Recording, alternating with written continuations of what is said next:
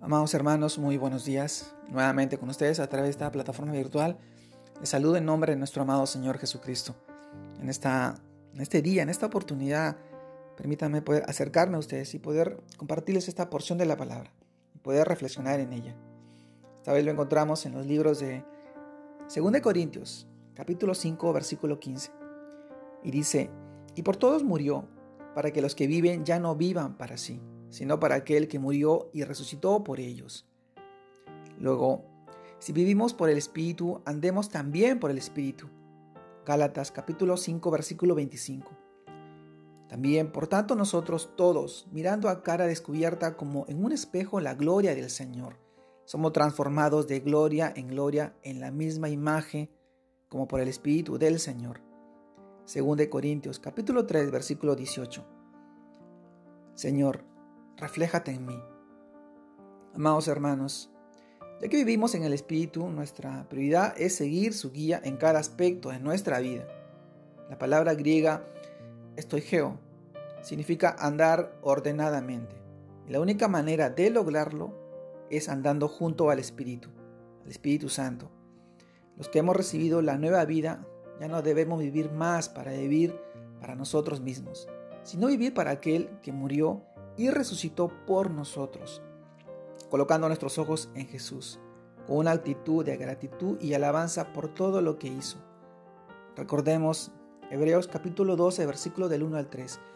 Dice, por tanto nosotros también, teniendo en derredor nuestro tan grande nube de testigos, despojémonos de todo peso y del pecado que nos asedia, y corramos con paciencia la carrera que tenemos por delante puesto los ojos en Jesús, el autor y consumador de la fe, el cual por el gozo puesto delante de él sufrió la cruz, menospreciando el oprobio, y se sentó a la diestra del trono de Dios. Considerad aquel que sufrió la con tal contradicción de pecados contra sí mismo, para que vuestro ánimo no se canse hasta desmayar. Amados hermanos, en la vida cristiana tenemos una meta, y una inspiración nuestra. Nuestra meta es la semejanza con Cristo, que debemos forjar con ayuda del Espíritu Santo. Nuestra inspiración es que, es que estamos inmersos en una nube invisible de testigos que han testificado con su vida, nos han inspirado con su fe en Jesucristo. Y ya son vencedores. Ahora nos toca a nosotros, en esta generación, inspirar a otros, corriendo la carrera espiritual tal como ellos lo hicieron con esfuerzo renuncia y consagración. Amados hermanos, cuando andamos en el Espíritu, los problemas que roban nuestro gozo empezarán a desvanecerse y solo en Él, nuestro Señor Jesús, encontraremos el verdadero deleite y fortaleza para nuestra vida. Quizás nos preguntamos a menudo, ¿cuándo va a cambiar las cosas? ¿Cuándo veré respuestas a mis peticiones? ¿Cuándo se acabará esta pandemia? ¿Cuándo cuándo pasarán estas aflicciones, estos dolores. Amado hermano, Dios sabe el tiempo y lo hará. Tengamos ánimos, tengamos ánimo y animémonos unos a otros. Continuemos la carrera que tenemos por delante, andando en el Espíritu, en su Santo Espíritu.